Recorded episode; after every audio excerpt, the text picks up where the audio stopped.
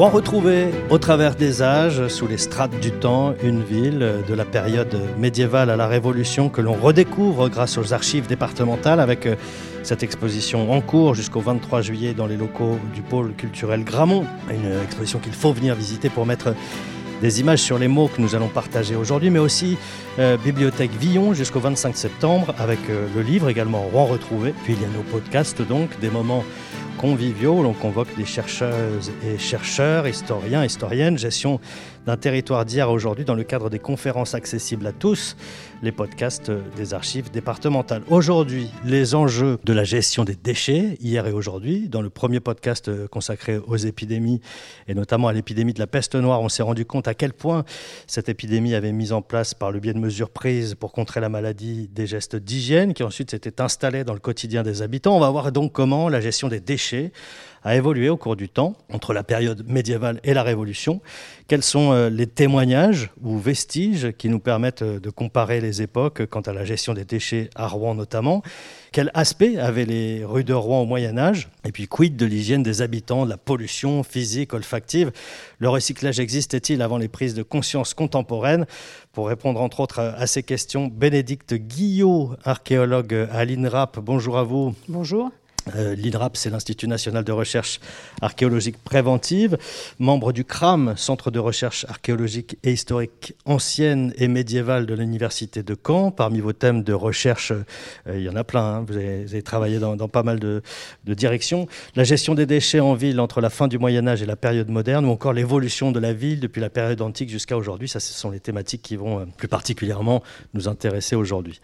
Vous avez étudié donc les dépotoirs de la périphérie de la ville au Moyen Âge à Rouen, le système de ramassage des déchets. Pourquoi avez-vous commencé à vous intéresser à cette question des déchets dans la ville? Euh, c'est arrivé presque par hasard. Alors, en tant qu'archéologue, euh, on adore fouiller les poubelles, puisque c'est là où on trouve tous les restes, euh, tous les vestiges qui nous renseignent sur l'habitat et les habitants. et on a la chance à Rouen d'avoir pu fouiller trois grands dépotoirs publics, ce qui est exceptionnel en France. Hein. c'est les seuls qui sont fouillés, qui sont des dépotoirs donc, du début, enfin, de la seconde moitié du XVIe siècle, et qui sont créés, c'est vraiment des endroits créé ex nihilo pour mettre les déchets de la ville, pour les sortir justement de la ville. Et la première fois que j'ai pu fouiller ça, ça, ça, a emmené cette recherche qui est très intéressante puisque c'est un peu à l'orée d'un petit peu tout. On a de l'archéologie, de l'histoire, aussi les questions bien sûr sanitaires, euh, réglementaires. Et c'est grâce un petit peu par hasard à cette fouille préventive, donc avant des travaux, que je me suis lancé dans cette dynamique. Et pourquoi euh, est-ce que ces dépotoirs, ces endroits ont été euh, fouillés spécifiquement avant? C'est parce qu'il n'y en a pas ailleurs C'est une des questions, puisque un peu partout en France, il y en a. On en connaît. Hein, c'est ce qu'on appelle à Paris les buts à, à ordures. Euh, sauf qu'à Rouen, on en a dans les textes et on les a trouvés. Euh, dans d'autres villes, peut-être, alors dans les petites villes, c'est plus facile parce qu'on doit les mettre à la campagne.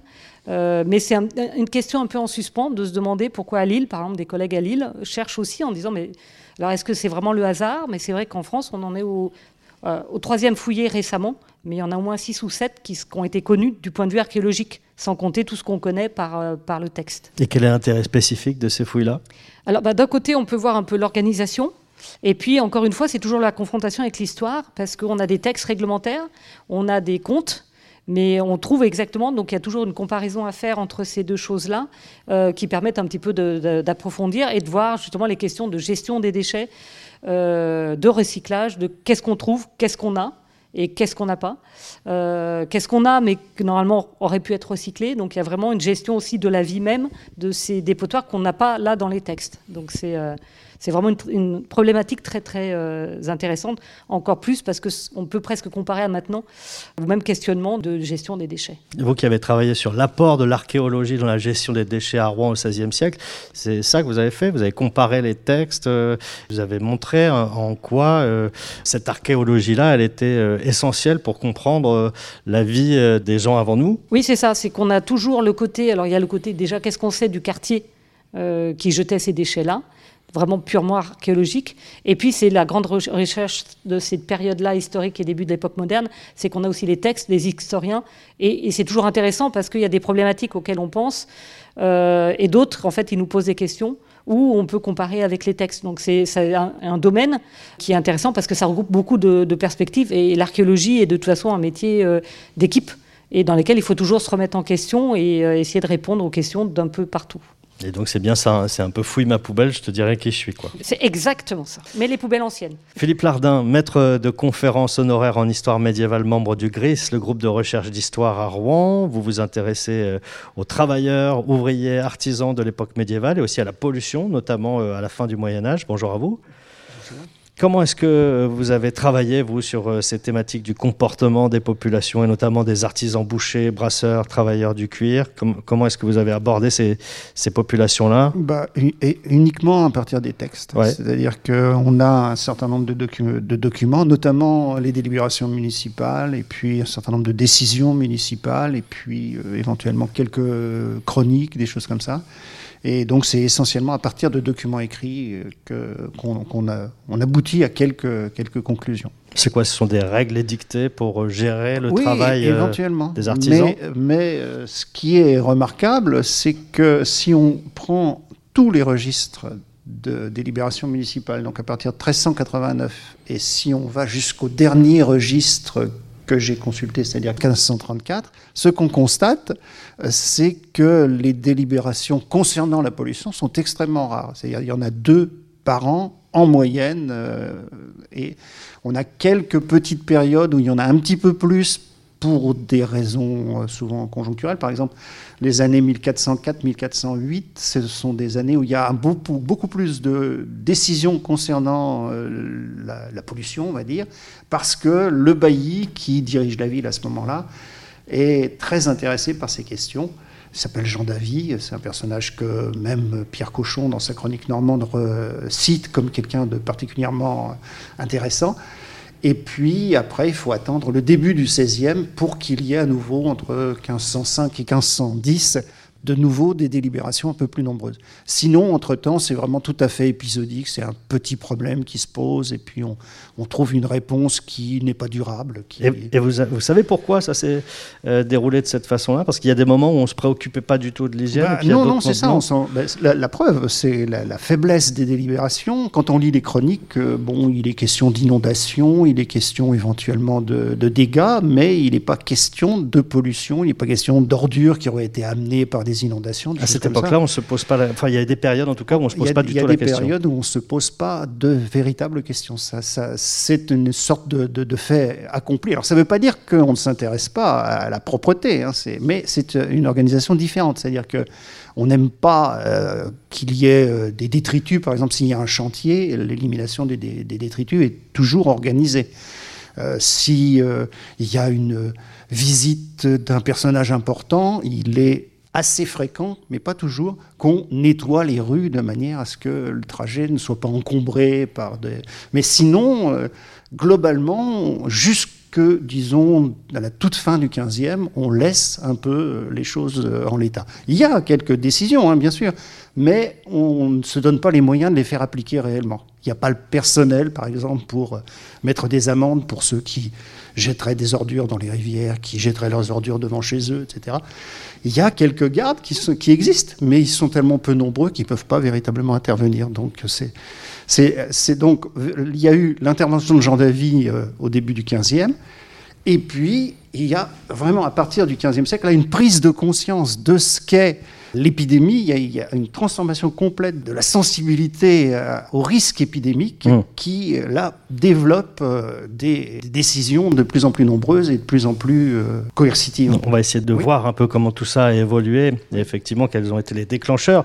Il y a une mesure qui est une mesure qui me semble relativement importante, c'est les mesures de pavage qui vont transformer la ville, mais qui sont aussi la marque d'une forme de prise de conscience concernant la gestion de l'hygiène dans les rues. Est-ce que vous pouvez nous expliquer dans quelle mesure euh, le pavage a été un moment important dans, la ville dans les villes et dans la ville de Rouen, en, l'occurrence, qui était, il me semble, la deuxième ville de France à, cette oui, époque. Oui, oui, c'est vrai. Bah, c'est-à-dire que le pavage, euh, il y avait en principe une taxe de pavage qui euh, était alimentée par des revenus qui venaient de taxes sur les produits qui étaient déchargés dans le, le port de Rouen. Mais après la révolte de la Harel en 1382, la taxe de pavage a été récupérée par le bailli du roi Et euh, contrairement à ce qu'il aurait dû faire, il n'a plus fait de pavage, il a utilisé l'argent pour d'autres choses, et notamment pour euh, les fortifications. Et puis donc Jean Davy arrive, et lui, c'est vraiment euh, l'obsédé de, la propreté et du pavage. Donc il y a de nombreuses réunions, on met en place tout un système de pavage des, rues, et principalement des grandes rues, des rues qui sortent de, la ville, celles qui vont vers Paris, celles qui vont vers Harfleur. Et puis, à ce moment-là, on impose à tous les riverains de faire le pavage devant chez eux. Donc la, taxe de pavage sert à payer un tiers éventuellement du pavage. La ville peut éventuellement payer un tiers, mais ce n'est pas toujours le cas. Et le reste est payé par les riverains. Donc c'est pour ça que les gens, euh, il y a tout un dossier qui montre que les gens ne euh, sont pas d'accord, parce qu'ils disent, mais moi, le pavage chez moi, il est très bien, devant, là, ça va parfaitement, bon, il manque deux pierres, je vais les mettre, mais... Et donc on fait venir des maîtres des œuvres, des spécialistes, des experts, qui parfois donnent raison aux paveurs, parce qu'évidemment les paveurs ont intérêt à ce qu'il y ait beaucoup de pavage, ou bien alors ne donne pas raison et oblige les gens à faire le pavage. ça ronchonnait déjà un peu de temps en temps. il y avait ceux qui avaient des passes droits. Par exemple, l'archevêque, lui, réussit à obtenir que le pavage soit payé par la ville. Mmh. Euh, les jacobins réussissent, eux, à ce qu'on ne leur demande pas de paver devant chez eux, parce qu'ils ne passent pas suffisamment de monde. Mmh. Donc il y a comme ça un certain nombre de décisions qui sont prises, mais c'est très bref. Et c'est très bref parce que dans le même temps, il y a d'autres dépenses importantes qui sont les fortifications. Et donc, euh, il y a un, texte à un moment donné qui dit on a davantage besoin de murs que de pavés. Entre l'hygiène et la défense, on a choisi la défense. Alors normalement, le pavage, c'est destiné à faire s'écouler les eaux pour que tout aille vers la Seine, mais quand il y a des, des murs ça s'écoule moins bien, il faut que ça réussisse à passer par les portes, donc on est obligé d'organiser tout un nettoyage des ordures qui se sont accumulées le long des murs. C'est ce que j'allais vous demander, pourquoi est-ce que le pavage, c'est si important que ça pour euh, l'hygiène dans la ville? Bah, Parce que ça permet à l'eau de s'écouler, et l'eau emmène toutes les ordures qui ont été déposées dans, dans, la rue, parce qu'il euh, est il y a bien quelques places qui se mettent en place au début du XVe siècle où on doit déposer euh, les ordures, c'est ce que des, des, heures, mais j'ai pas vu le mot hein, heure dans, le, dans les textes avant le XVIe, je l'ai pas vu une seule fois dans les textes de libération. Parce que ce mot-là, heure, c'est euh, un endroit où on dépose des ordures. Alors le, terme heure viendrait de, euh, de du l'ancien français our, monticule, donc c'est vraiment ce qui est appelé ailleurs butte aux ordures. C'est un terme très spécifique à Rouen. Absolument pas en Normandie, parce qu'à Caen ou quoi que ce soit. Donc voilà. Et donc c'est un terme qui apparaît et qui après dure encore au XVIIe et XVIIIe siècle. Mais comme il n'est plus beaucoup utilisé, il doit être réexpliqué. Donc on a un texte au XVIIe siècle qui explique qu'est-ce que c'est qu'un heure, qui est une place qui est désignée pour mettre les ordures et qui fait une sorte donc de but donc c'est pas euh, des, Dans la ville, là, on est au cœur des villes. On est à l'extérieur. On est à l'extérieur. C'est soit ils demandent à ce que ça soit juste à l'extérieur, soit contre les fortifications. Parce qu'il y avait le il y a le côté aussi de renforcer les fortifications. Parce qu'avec la nouvelle euh, technique de l'artillerie, le problème des fortifications médiévales n'était pas fait pour. Donc l'idée, c'est de renforcer par une masse de terre à l'intérieur des fortifications qui permet de renforcer l'artillerie face aux canons.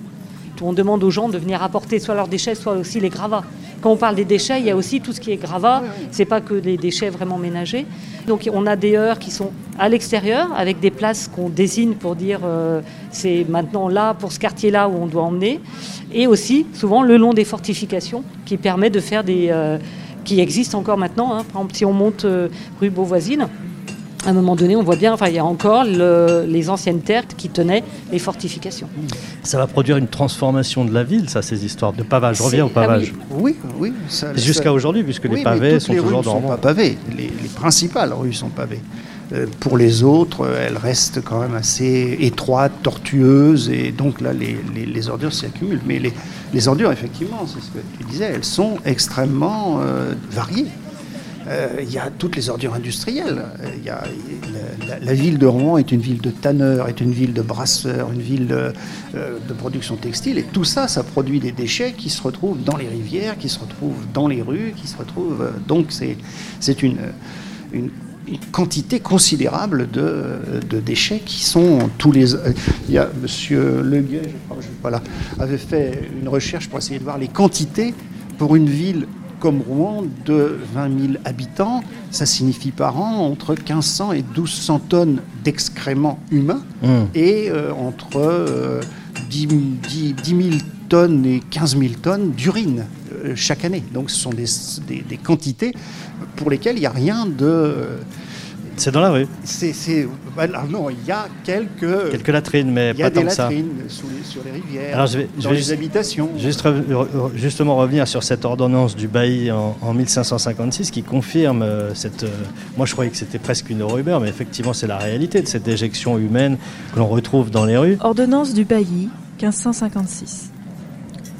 Comme pour le bien santé et conservation des manants et habitants de cette ville de Rouen, plusieurs ordonnances politiques ayant été puis naguère faites et publiées, lesquelles sont de présent mises à nonchaloir et rendues inutiles.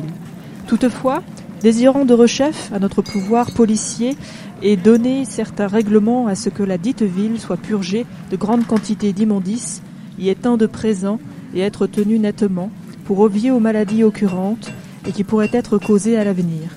Des dites immondices et putréfactions, eut égard aux grandes chaleurs et indispositions du temps.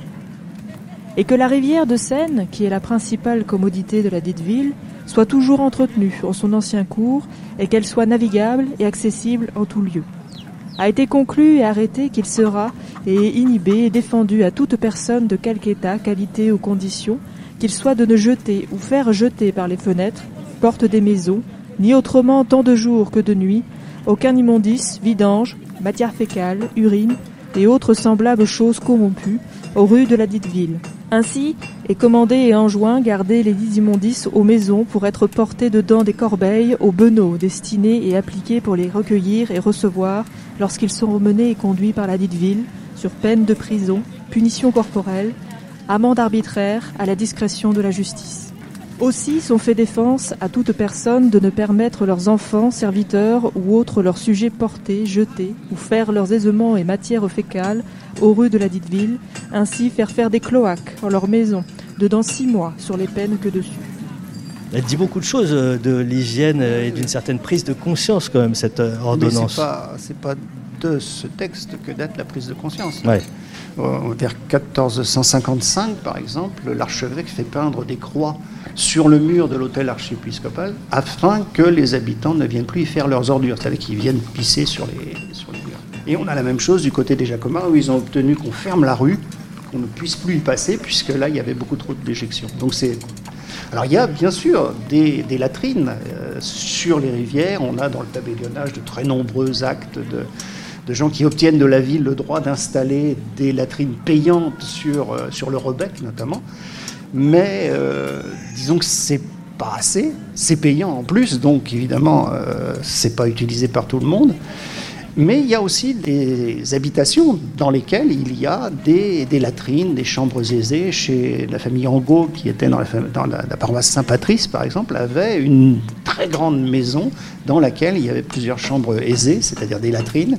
Et à intervalles réguliers, il faisait venir des cureurs de chambres aisées, c'est-à-dire des manœuvres, qui venaient nettoyer euh, les latrines et qui emportaient euh, tout ce qui était dedans. Alors, soit ils allaient les jeter dans la Seine, soit après, par la suite, ils les jetaient en dehors de la ville. Et les tanneurs récupéraient l'urine pour, euh, pour leur métier. Alors ça c'est déjà du recyclage. Oui. Mais on va en reparler peut-être tout à l'heure. Alors au XVIIIe siècle, les latrines sont largement répandues dans les maisons de la ville.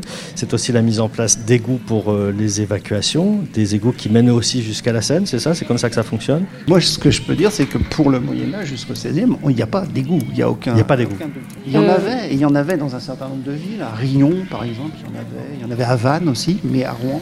euh, Du point de vue archéologique, on, on a le- les aqueducs représentés dans le livre des fontaines, etc., pour emmener l'eau, Oui. Euh, pour évacuer l'eau.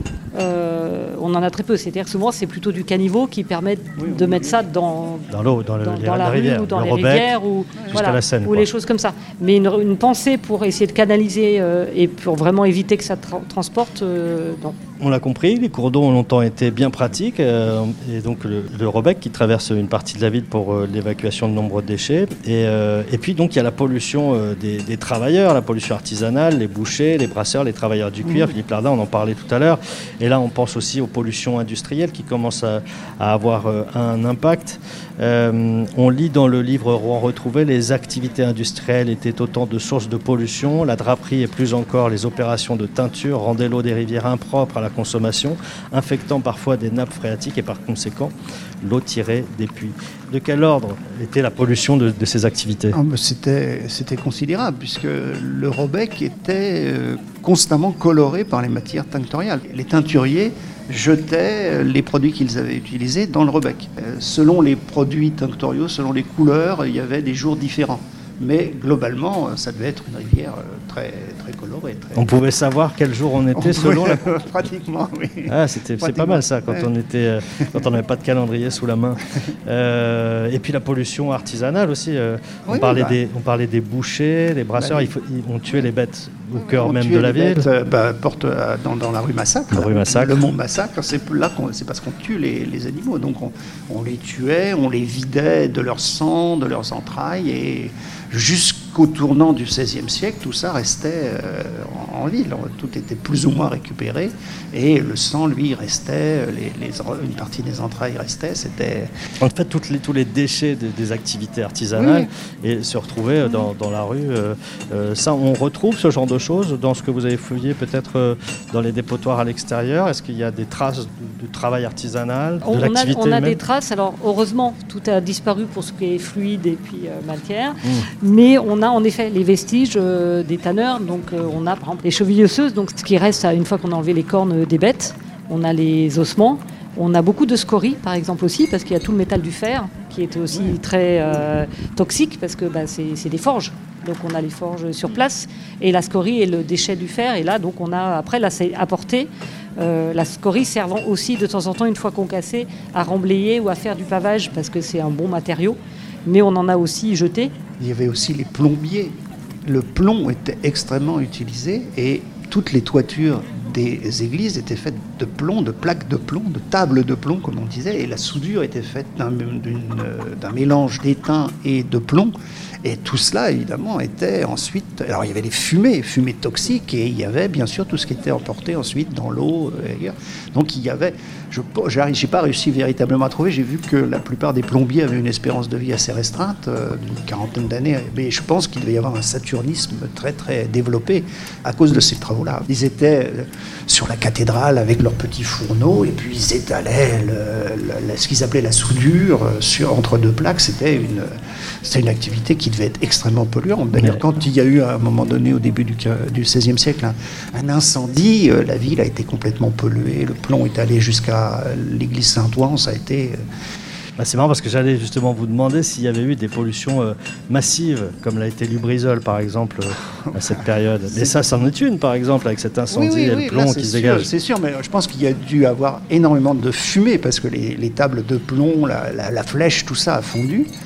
Euh, et, ensuite, il y a du plomb qui a été projeté par le vent. Donc, effectivement, il y a dû avoir dans tout le quartier entre la cathédrale et Saint-Ouen une pollution au plomb euh, et, à l'étain tout à fait importante. Vous voyez d'autres types de pollution Par exemple, là, on passe au XVIe siècle, mais dans les euh, grands dépotoirs, on a trouvé aussi des, vestiges de forme à sucre. Donc, c'est une nouvelle activité qui arrive, c'est la sucrerie.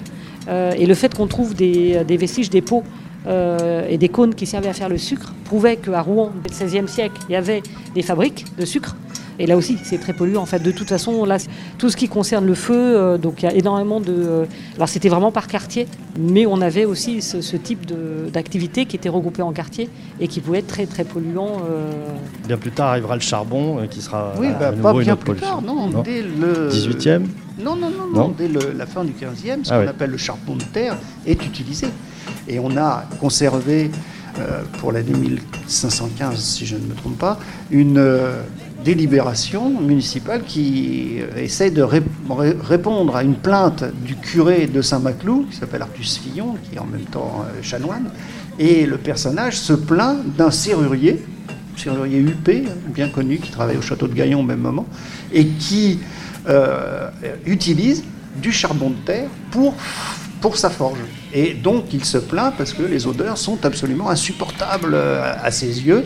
On fait venir des médecins, il y a une enquête.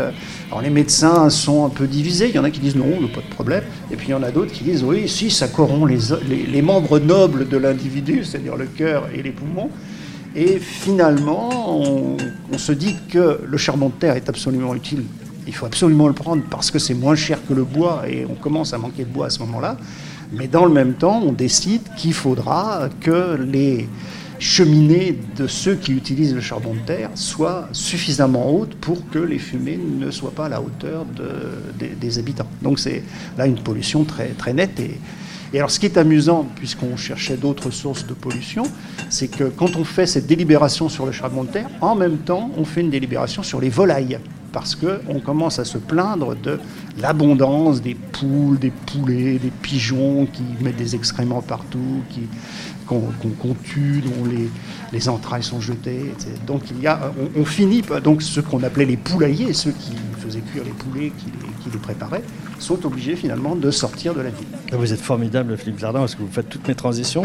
Euh, quelle est la place justement des, des animaux dans la ville? Bénédicte Guillaume, peut-être vous pouvez répondre à cette question c'est une des questions parce que euh, on, il y a beaucoup. Voilà, il faut imaginer vraiment une ville avec tous les animaux, hein, euh, parce que tout était fait en ville.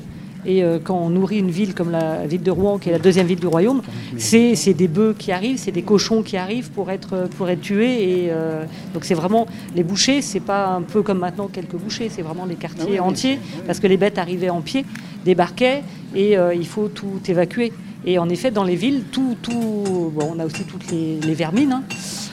c'est le voilà le problème des rats, il y a les chats, les chiens, les cochons, enfin c'est qui servent aussi un petit peu à, à enlever les ordures. Mais euh, alors, du point de vue archéologique, c'est assez euh, difficile à saisir puisque c'est des choses de la ville. Mais on a quelques exemples puisque bah, dans les grands dépotoirs, ce qui est d'ailleurs assez bizarre, c'est qu'on a très peu de vermines. On pensait avoir beaucoup euh, de restes de rats, par exemple, ou de chats.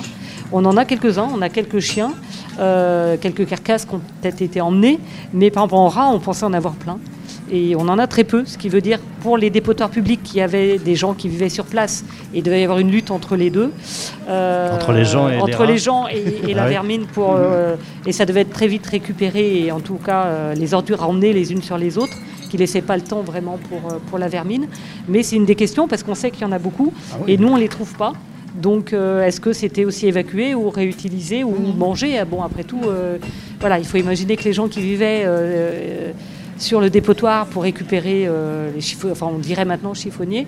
Euh, bah, sans doute des gens qui n'avaient euh, pas voilà, forcément beaucoup ça. de moyens. C'est ça, parce qu'on ne les trouve pas, alors qu'on sait qu'il y en avait partout, enfin, comme il y en a maintenant aussi. Hein, ça devait être énorme. Ce qui est étonnant, c'est que finalement, euh, il faut attendre un temps assez long, pratiquement le, tournant du XVIe siècle, pour qu'on se décide à, interdire véritablement les ports. C'est assez amusant parce que donc Jean David, dont je parlais tout à l'heure, ce, bailli euh, écologiste, on pourrait dire, a été un des... Le premier écolo rouennais, quasiment. Et donc il a décidé d'interdire que les porcs circulent dans la ville. Ordonnance du bailli interdisant de tenir pourceau dans la ville, 1407. Le 25e jour de mai 1407, devant nous Jean Davy, seigneur de Saint-Pierre, chevalier et bailli de Rouen. À ce présent, Robert de Croixmar, procureur du roi, Roger Mustel, Simon du Val-Richer, Henri Gueloquet, Roger Daniel, Simon de Lamotte, conseiller, et Jean le Tavernier, procureur, et Henri Rousselin, receveur. Ordonné fut et délibéré qu'il se roi crié en la dite ville, que nul de quelque état ou condition qu'il fût, ne tenit ou menuit pour chaud en Isselleville, sur peine d'amende, à la volonté de justice, ne y se pour chaud, laissa aller à Val la dite ville. Item, que sur peine des dites amendes, nul n'empêcha le cours ancien de la Renelle, ne retourna hors dit celui court, si ce n'est pour feu ou chose évidente et nécessaire.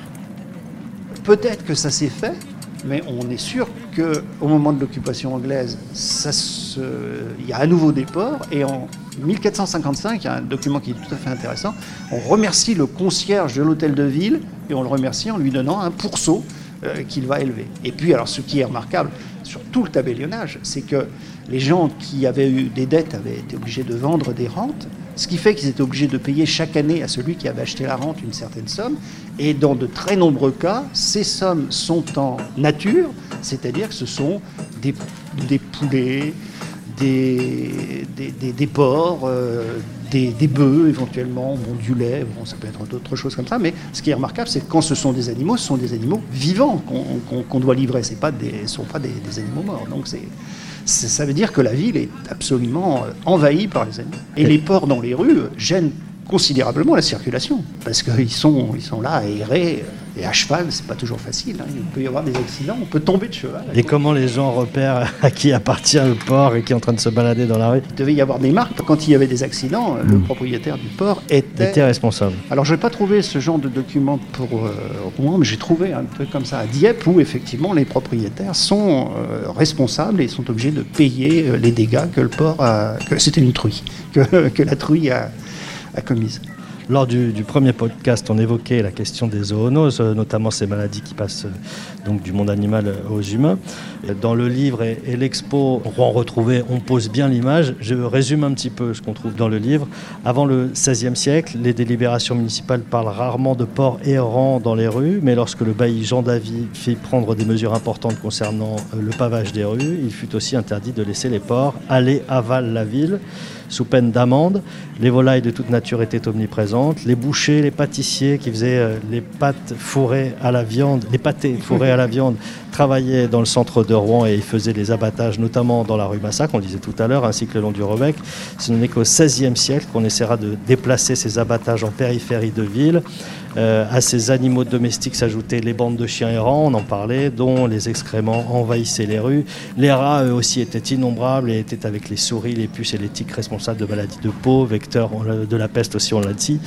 Euh, on entend bien que ce sont euh, sans doute fortement les épidémies, les maladies qui sont le moteur du, changement, euh, d'une autre façon de gérer la ville, et, ces maladies qui sont dues aux animaux qui sont dans la ville.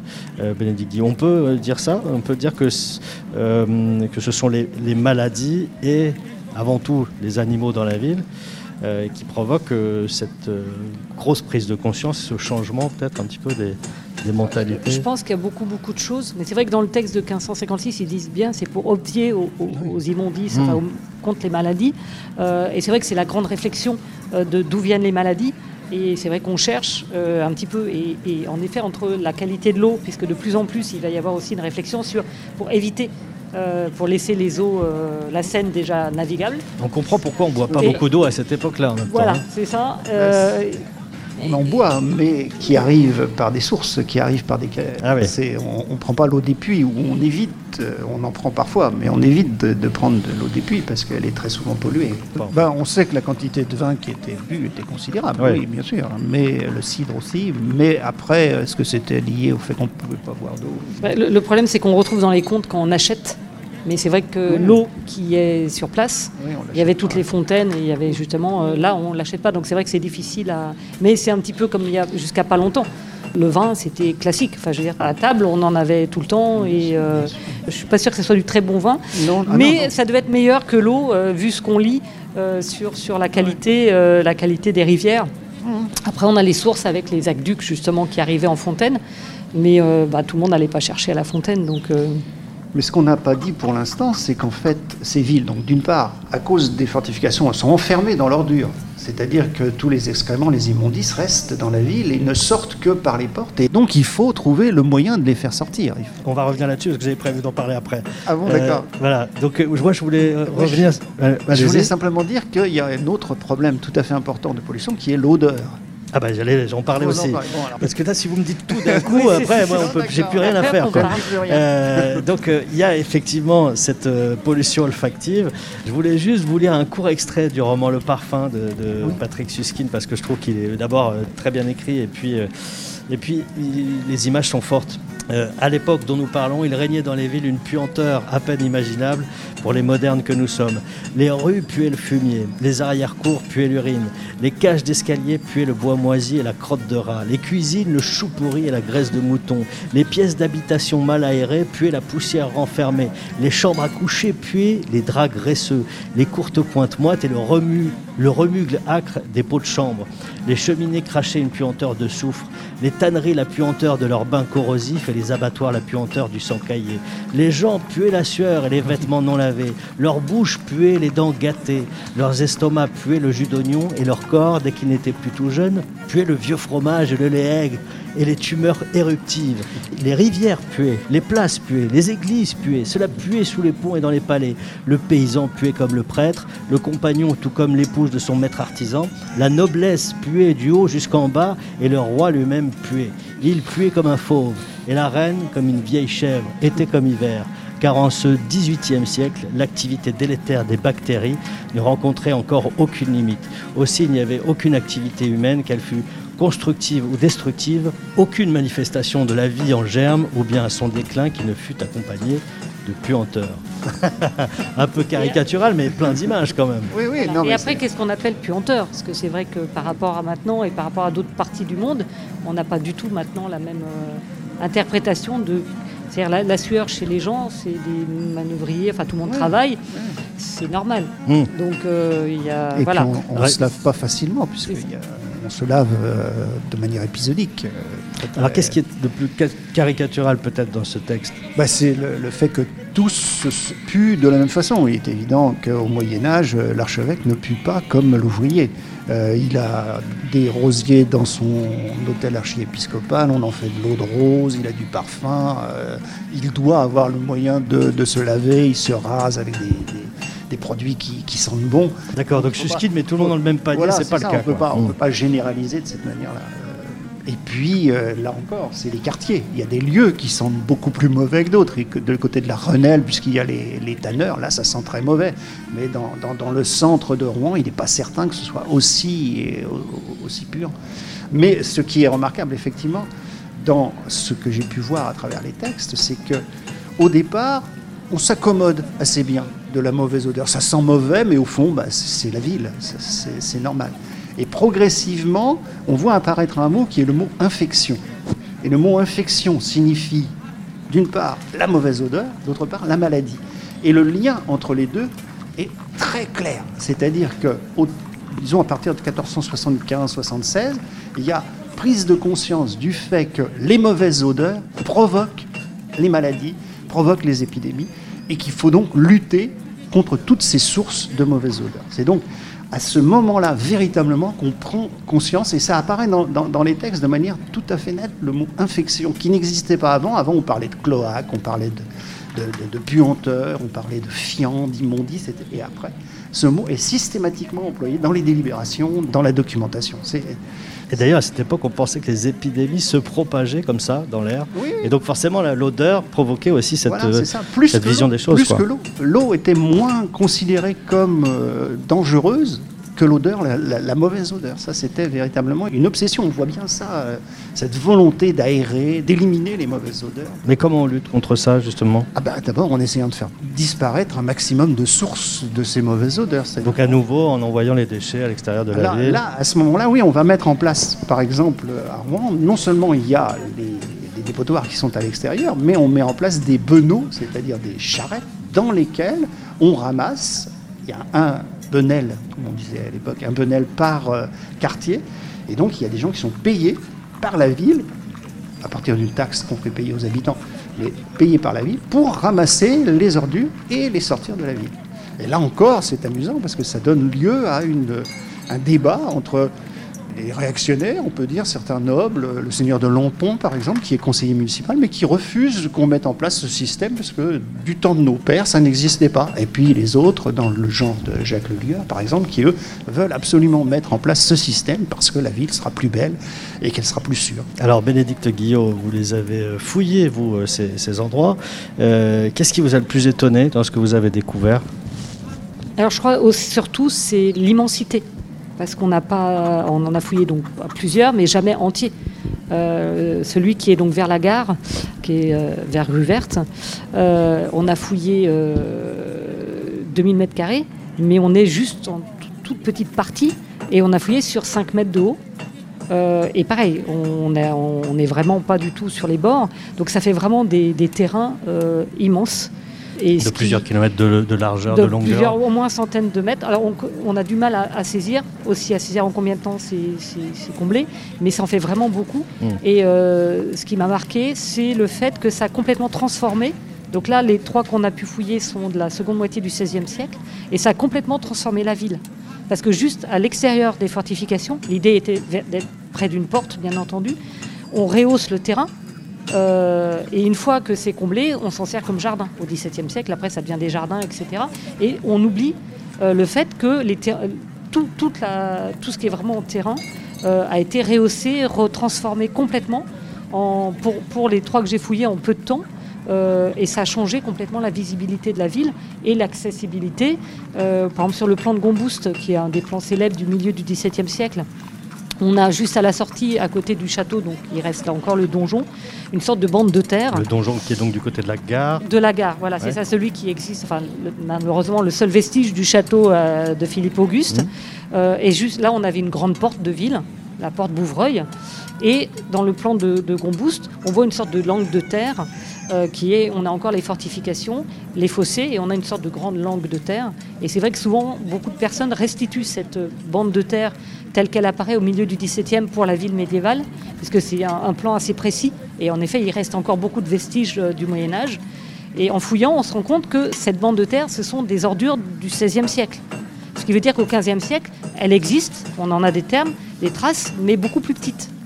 Et ça a complètement transformé euh, vraiment toute la ville. La physionomie de la, la physionomie de la ville, la hauteur, la façon de. Bah, on monte sur la colline pour monter à Mont-Saint-Aignan. Mm. Mais euh, une grande partie, c'est des choses qui, ont été en 20 ans ou 30 ans et les, pentes n'étaient pas du tout les mêmes. Donc on a vraiment un. Et l'importance, et on en a fouillé que trois, il y en a vraiment beaucoup plus dans les textes. Donc l'importance des transformations à un moment donné, quand on commence à évacuer les terres pour les mettre juste à l'extérieur, euh, c'est quelque chose qui qui change complètement euh, la physionomie de la ville. Et ça, ça pose question aux autorités, cette transformation de la ville, ou au contraire, on se dit, bah, de toute façon, ce qui est, euh, voilà, là, ce qu'il faut, c'est évacuer les déchets. C'est ça. C'est ce qu'il faut. Ce qu'il faut, c'est évacuer les déchets, pas très loin. Dès qu'en fait, avec l'idée aussi la, la, différence entre l'intérieur de la ville close et l'extérieur, parce que le but, c'est de les évacuer, mais si on les évacue juste à l'extérieur, c'est évacuer de la ville alors que bah, elles sont, les ordures sont quand même toujours là. Mais c'est hors des fortifications, donc, euh, donc ça va bien. Donc il y a vraiment en plus la grande séparation entre intérieur et extérieur. Et on a combien de décharges, euh, on le sait ou pas? Alors, on, sait au début du 15e, il y en a quelques-unes qui sont mentionnées, mais on a du mal à savoir, parce qu'on a beaucoup de textes qui en citent, euh, mais on a du mal à savoir en combien de temps, combien de temps elles fonctionnent. Euh, et souvent, c'est à peu près au même endroit. C'est à la sortie de la ville, de la porte Martinville, près de la porte Martinville, au faubourg Martinville. Donc on a un peu de mal, mais il y en a vraiment beaucoup qui fonctionnent en même temps. Chaque quartier, donc voilà, c'est ça. On a quatre ou cinq quartiers. Euh, souvent aussi, c'est marqué dans la, dans la Seine, donc ça, c'est plus rapide. Parce que pendant très longtemps, avant qu'on mette en place ce système de façon volontariste, ce qu'on imposait aux gens, c'est d'aller jeter leurs ordures dans la Seine. C'est-à-dire que la Seine était le grand dépotoir de la ville. Euh, on ouvrait les portes pour que les ordures puissent sortir. Il y avait ceux qui étaient gardiens des tours qui étaient chargés justement d'organiser le nettoyage des quais et de jeter ça dans la Seine. On faisait bien la distinction, par exemple, entre les poissons pourris et les poissons comestibles, les poissons pourris devaient être jetés dans la Seine. Donc la, la Seine était le grand dépotoir de, de la ville, mmh. jusqu'à au milieu du, du 15e, troisième quart du, du 15e siècle.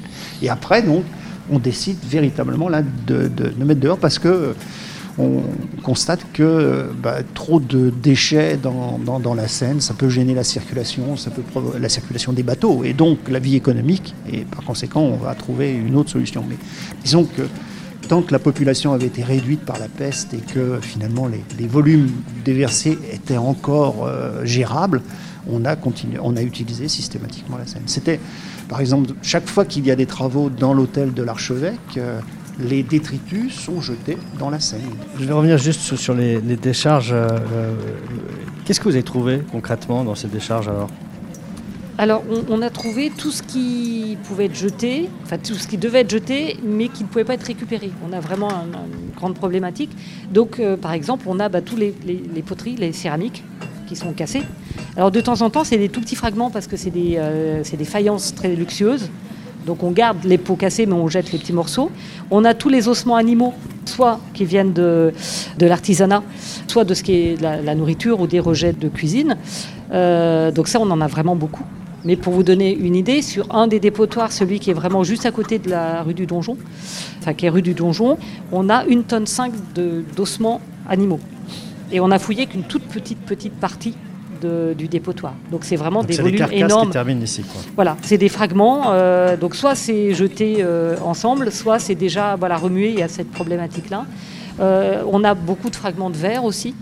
Par contre, on a très très peu de métal, puisque le métal pouvant être recyclé, on n'a que des petits morceaux. On voit bien que là, il y a un recyclage, alors soit avant, soit après, parce qu'on a très peu de métal, très peu de plomb par exemple. Donc on a beaucoup de scories, de coquilles d'huîtres. Je peux dire qu'au XVIe siècle, l'huître à Rouen est très consommée parce qu'on a vraiment des milliers de, de coquilles d'huîtres. Donc on a tout ce qui, et qui pue comme les textes, euh, un texte célèbre en, en parle. Euh, donc on a vraiment tout ce qui ne peut pas être recyclé. On voit qu'il y a un, un tri de fait. Et par exemple, on a très peu euh, de choses qui viennent des latrines. Puisque latrines peuvent, ça, ça peut aller dans les champs pour amender les champs. Donc on en a un petit peu, mais en proportion, on voit bien qu'il y a un tri particulier et que les matières qui peuvent être utilisées sont envoyées ailleurs. Et, et qu'est-ce qu'on tire finalement comme enseignement? Quelles autres conclusions vous avez tirées de ce que vous avez trouvé euh, Alors, ce qui, ce qui est intéressant, c'est la gestion aussi euh, du heurt même, enfin donc du dépotoir. Mais ce qui nous intéresse, c'est comme tous les dépotoirs sont, sont sur un quartier. Là, on a une vie de quartier en peu de temps. Et ça permet de savoir aussi la qualité sociale, qu'est-ce qu'ils mangeaient. Les huîtres, par exemple, il y a des spécialistes euh, qui ont pu nous dire si c'était de l'huître d'élevage, si ça venait de grandes marées. Donc là, ça vient a priori plutôt de, de- de grandes marées euh, ou de pêche, de pêche à pied. Donc on a toutes ces histoires-là. Les ossements à niveau, par exemple, permettent de savoir un peu la catégorie sociale aussi des gens qui habitaient le quartier. Parce que si tout le monde mange du porc et du bœuf, on mange pas les mêmes qualités ni la même. euh, c'est pas les bêtes. euh, les mêmes parties, ni euh, si c'est des jeunes veaux ou de la bête, comme on appelle, de réforme. Donc ça nous donne l'image d'un quartier pour le quartier nord-ouest de qualité. euh, avec certainement, enfin avec des monastères, ça on en savait, mais ça nous donne aussi une, une- une idée de la vie, euh, de la vie, de la avec répartition sociologique de sur la ville répartition aussi, sociale, Mmh, mmh. et puis grâce au fait qu'on en a vraiment beaucoup et qu'on a tout, euh, alors que souvent quand on fouille, c'est peut être des portions, on a les nouveaux animaux qui arrivent du Nouveau Monde, puisque si Rouen a une telle importance, c'est que c'est le port du Nouveau Monde. Et donc on a pu avoir pour la première fois à Rouen euh, du, de la dinde. Donc la dinde est un animal euh, qui vient d'Amérique. Donc on connaît dans les textes. Mais là, on a des, exemples. Donc il y a pu avoir des, études ADN, par exemple, pour savoir d'où, de quelle Amérique ça vient, si c'était aussi de l'élevage. Et on a donc aussi un os de singe, qui est un os de singe euh, d'Amérique du Sud. Donc euh, ça veut dire que là, on, était, on est dans les animaux domestiques, à portée euh, de tous les nouveaux animaux qui arrivent. Et on sait que les singes, étaient, on en avait un peu dans toutes les grandes sociétés. Et ça, c'était les nouvelles espèces qui apparaissent.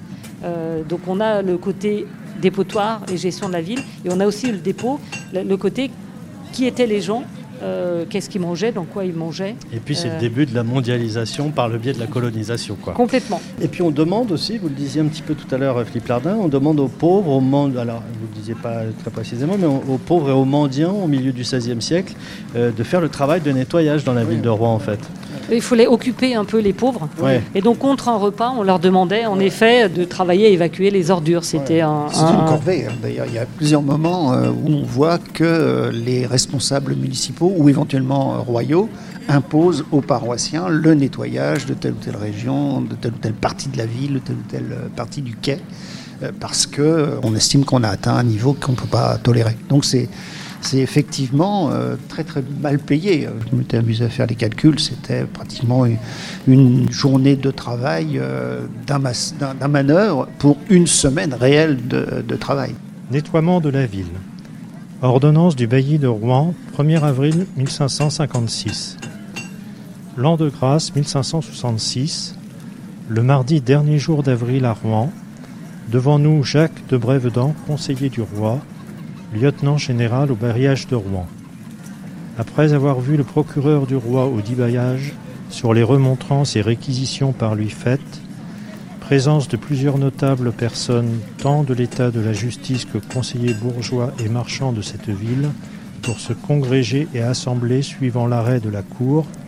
L'aujourd'hui donne aux fins de l'exécution, dit celui, aux pauvres mendiants de cette ville, allant par les rues, et à ce qu'ils puissent être employés en quelques ouvrages pour subvenir à leur nourriture et aliments, et aussi pour faire nettoyer les quais, rues et places communes de cette ville des immondices qui y sont de présent, pour fuir et contrer aux dangers éminents de peste et autres maladies contagieuses qui pourront survenir par faute d'y donner ordre, a été par l'avis et opinion des dites assistances ordonné, conclu et arrêté ce qui en suit.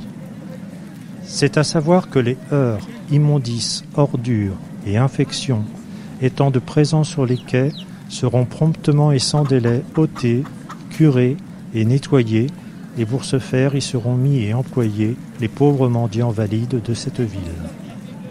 Et donc voilà, ça s'organise comme ça, l'évacuation des déchets. Est-ce qu'il y a une autre, un autre mode d'organisation ou est-ce que c'est véritablement ce mode-là qui se met en place?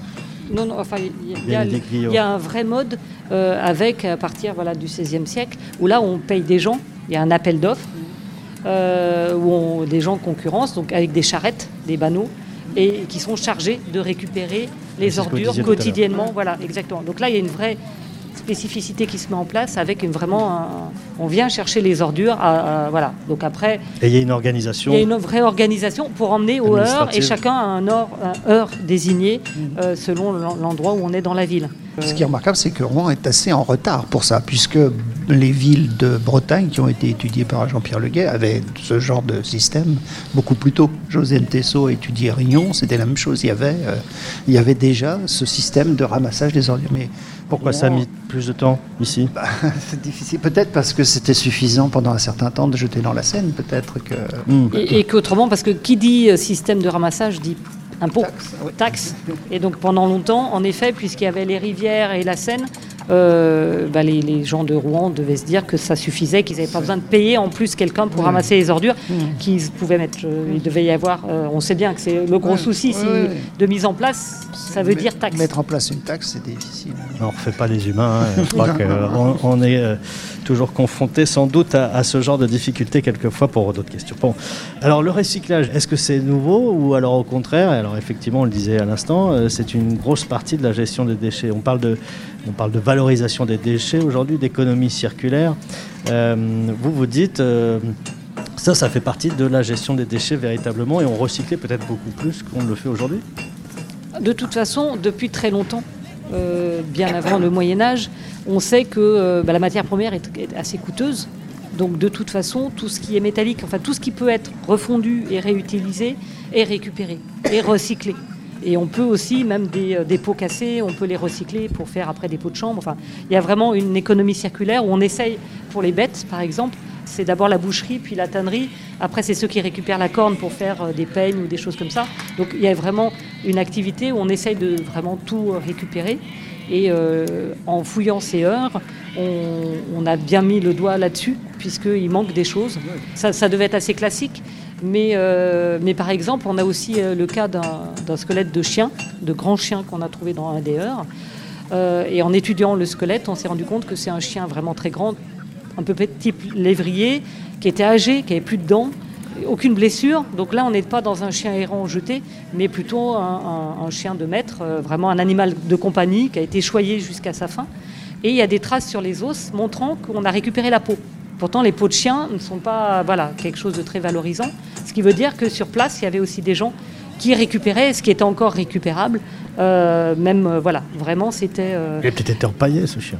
Peut-être qu'on l'aimait beaucoup. Ah non, non, là, non, là, il a été, voilà, là, il a été, pour les bien aimer, il est resté, voilà, c'est ça. Mais c'est vrai que là, c'est intéressant de voir, est-ce que, voilà, c'était vraiment sur place, puisqu'on imagine les, les charrettes arriver, donc jetées du haut, donc le our, donc vraiment la monticule, donc on jette du haut et on voit les couches qui, qui, déroulent.